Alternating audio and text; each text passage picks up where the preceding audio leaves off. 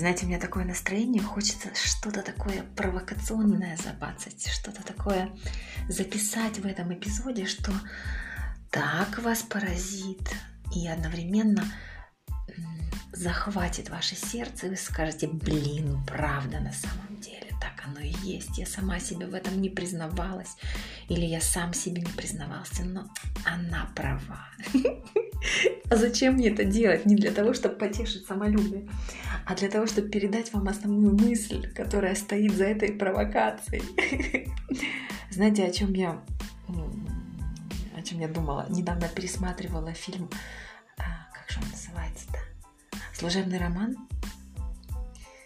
где он, когда признается ей в любви, он говорит, «Э, дороже вас у меня несколько дней уже никого нет. А я сижу такая под кайфом внутреннего освобождения, потому что у меня немножко другая история. Я то же самое сейчас, сегодня могу сказать по отношению к Иисусу. Как христианка настоящая, наконец-то, извините мой французский, раздуплившаяся, что к чему. Я могу сказать ему по-честному, Иисус, дороже тебя, меня нет. Вот уже несколько дней никого нет. И знаете, о чем я думаю сейчас? Что люди, которые достаточно светские и которым незнакома такая такое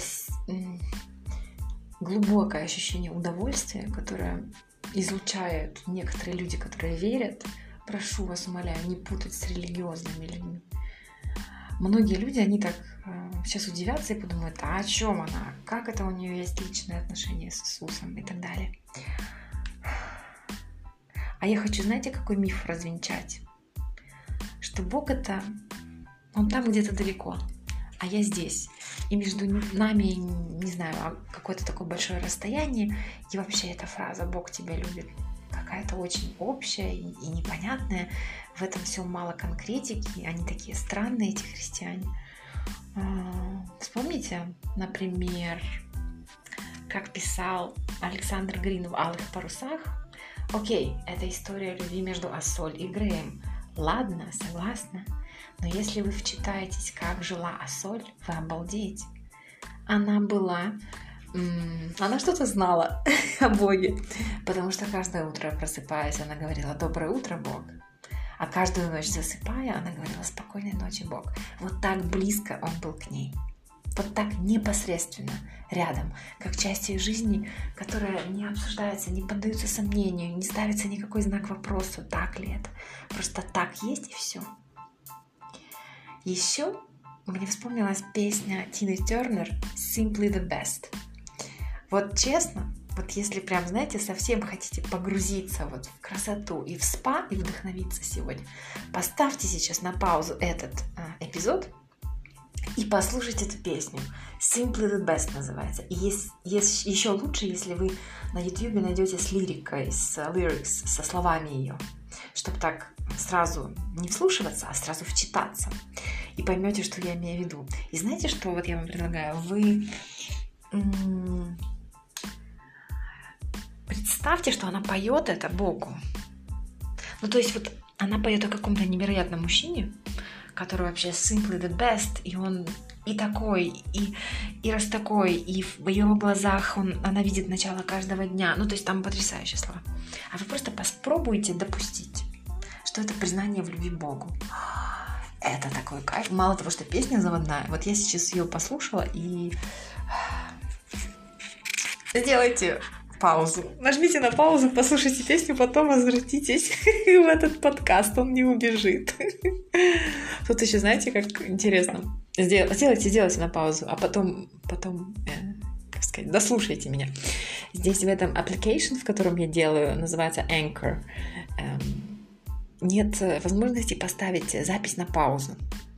Зато она сразу же загружается в подкаст. А если ты делаешь э, в каком-то там другом в другой программке записи нужно специально обрабатывать. И у меня такая все время есть, знаете, что я выбираю? Я выбираю полную импровизацию или я выбираю продуманный какой-то такой структурированный текст. Ну, вы уже поняли, что сегодня не про структуру. А, послушали Тину Тернер? Серьезно, послушать, послушали? Но если не послушали, сделайте снова паузу и все-таки пойдите послушайте. Ну, это очень классные слова. Да? Итак, по-моему, ни, ни о ком другом, кроме Боги, петь здесь невозможно. То есть все эти характеристики, которыми она наделяет мужчину, они э, доступны только Иисусу, честно. Sorry to disappoint you. Еще, еще вспоминаем Бенджамина Клементайна. Потрясающий, неординарный, невероятный, добрейший души человек. Он когда приезжал в Киев на а, концерт, давал, а, я себе сделала такой подарок. Это действительно был просто восторг. Пошла на концерт и заметила, насколько он был чувствителен к публике, насколько его а, обижали какие-то а, такие не очень культурные, как сказать, без, без, как сказать, бескультурные или не очень тактичные ремарки, которые себе публика позволяла, ее поведение. И я смотрела на эту прекрасную душу и думала, господи, откуда у него такие песни? Откуда у него такие пронзительные, не похожие ни на кого песни? А он просто безгранично доверяет своему творческому потенциалу. Вот вы только послушайте, как он поет, допустим, ту же самую песню «London is calling». Если не ошибаюсь, это именно в ней есть слова, которые я обожаю. Я их много раз использовала на своих там мастер-классах, еще когда говорила про карьеру, про счастье в профессии. Ну, come on, это же может быть только о Боге. Послушайте. If my preferred ways are not happening, I never underestimate who I am capable of becoming. Даже если что-то идет не так, как я себе напланировал, я никогда не недооцениваю то, кем я могу стать. Если это не мудрая позиция человека, который верит в Бога, то скажите мне, что это. А еще вспомните, Дензел Вашингтон, замечательный актер голливудский, он верит в Бога. У него есть одна из речей, которую он, по-моему, на выпускном какого-то университета говорит. Это квинтэссенция Божьей любви. Вспомните еще, недавно я прочитала, что Джастин Бибер, я только знаю, что есть имя такое, да, что есть такой поп-певец, ни одной его песни, наверное, не, может быть, слышала, но не знаю. Так вот, у него огромное количество э, подписчиков, у него невероятная популярность, и Инстаграм по-моему, 140 миллионов человек. Ну, в общем, какие-то невероятные цифры. И он поет о Боге. И он говорит о Боге в своем инстаграме. И я хочу сказать, что оставьте мысль, что это не для вас, что Бог далеко, потому что нет ничего более ложного, чем эта мысль, чем эта фраза. Он везде. Как говорит мой друг, Оля, Бог везде, даже в этой маленькой шоколадке. А мой друг, он специалист высокого класса по росписи. Нет, неправильно я говорю. По венецианской штукатурке. Знаете, да, это такие очень а, сложные в выполнении технические работы, когда а, стена может выглядеть под мрамор, чуть ли не под а, это какая-то такая очень-очень классная техника, которая полностью преображает э, помещение. Любой дом, любое жилище. И один раз этот друг, он говорил мне, что он отделывал дом, целый дом, был такой большой заказ, и одна комната нужно было какой-то очень сложной техникой а, сделать потолок. И вот он висит там вверху, у этого потолка и говорит, Господь, ну только с тобой, без тебя никак. Знаете, какое-то время после того, как я пришла в себя, вот, кстати, очень классная фраза, и стала человеком, который верит в Бога, я все никак не могла понять, а где же подвох, в чем прикол. У меня было ощущение, что я попала как в параллельный мир – который всю жизнь находился на расстоянии вытянутой руки от меня. Он всегда вот был, это, знаете, я все время сравниваю это с тем, что вот есть красивый стол. Вот я сейчас сижу за своим красивым столом со скатертью такой из э, любимого магазина, серой, красивой. Стоит а, как же называется этот рождественский цветок красный, я забыла, как он называется, но неважно. И лежит Библия.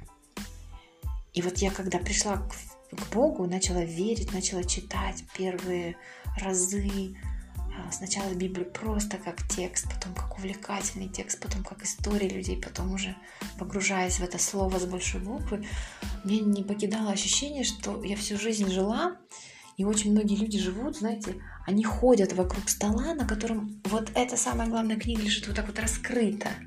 А они ходят и ищут пищу, пищу для духа своего, и не находят его.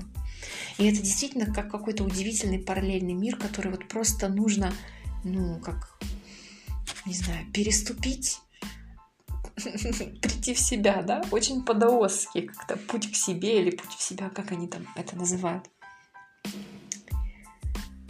Поэтому нет ничего более ложного и такого, знаете, несостоятельного, чем думать о том, что Бога нет или Он далеко. И меня знаете, что в этом больше всего до глубины души трогает.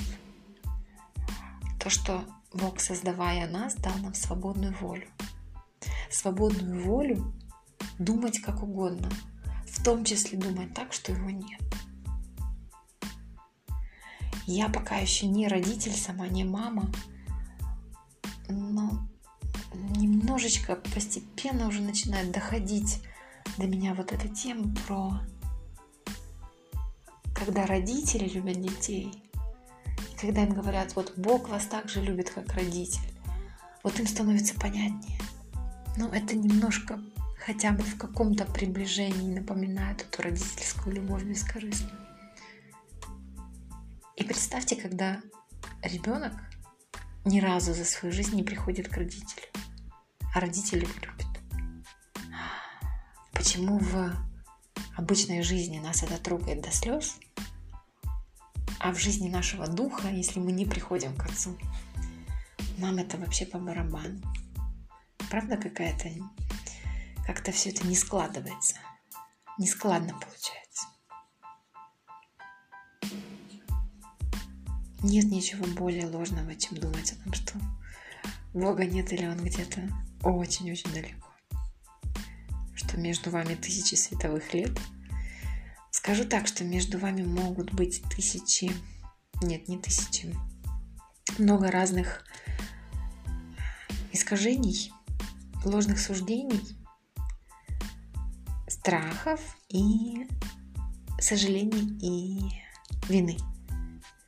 Вот если они три у вас есть, страх, сожаление, вина, это ну, такая стена или преграда, да? И очень важно найти того человека, который поможет вам эту стену переплавить на, на мост, на какую-то красивую ограду, которая потом исчезнет, увитая плющом или виноградом. Очень важно найти того, кто тебе просто покажет, где этот стол с Библией находится. Ну, я символически говорю, вы понимаете. А видите, как, с чего начиналась я? Вдохновленная творчеством других людей, просто показала вам, как, по моему мнению, где на примере да, песен Тины Тернер и других исполнителей, Алых парусов и других книг, а, показала примеры, где Бог близко. Так что мы, даже можно дыхание вечности этой услышать, этой любви. Вот такая вот история о любви к Богу.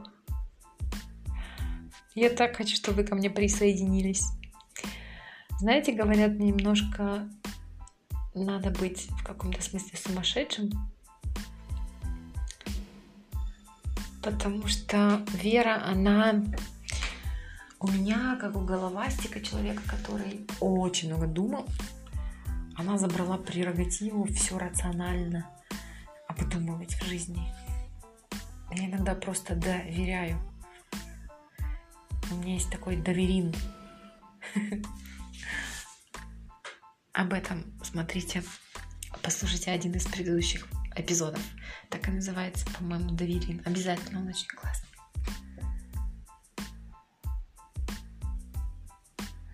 Я, честно говоря, раньше, сейчас уже нет, жалею только об одном, что я в 37 лет пришла к этой вере в Бога, что это не произошло раньше. Раньше очень жалела, сейчас, сейчас уже мне окей. Сейчас я понимаю, что качество жизни каждой минуты может быть выше именно потому, что оно наполнено ощущением того, что какое-то количество времени уже не вернуть. И моя вера может расти и зреть, вызревать и плодоносить а, уже вот сейчас, потому что я взрослая пора.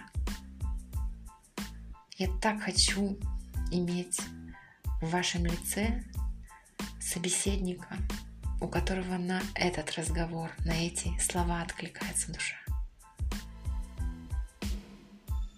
Знаете, самая большая причина, почему я записала этот эпизод, я сейчас села вечером разговаривать с Богом, нет, это не шизофрения, это нормальное занятие любого человека, который верит. И да, три года назад я совершенно этого не умела. Я села разговаривать с Богом и четко услышала, что моя задача на ближайшее время это безгранично доверять своему творческому потенциалу. И когда внутри возникла эта идея что-то записать для вас, для себя, для Бога, я ей сразу же, не раздумывая, последовала. Это очень красиво. Я как подумаю, сколько разных историй, книг, фильмов, прекрасных произведений искусства. Не написано, сколько домов не построено, сколько коллекций красивейших а, тканей не создано, сколько коллекций красивейшей одежды не создано из-за того, что нет доверия этому потенциалу своему. Мне становится обидно. И знаете, даже если вам не нравится половина из того, что я сказала, если это совсем вам не близко, вдохновитесь хотя бы тем, что я позволяю себе реализовывать свой потенциал. Что я позволяю себе реализовывать свой потенциал и не стесняюсь этого. По-моему, это очень круто. Люблю вас.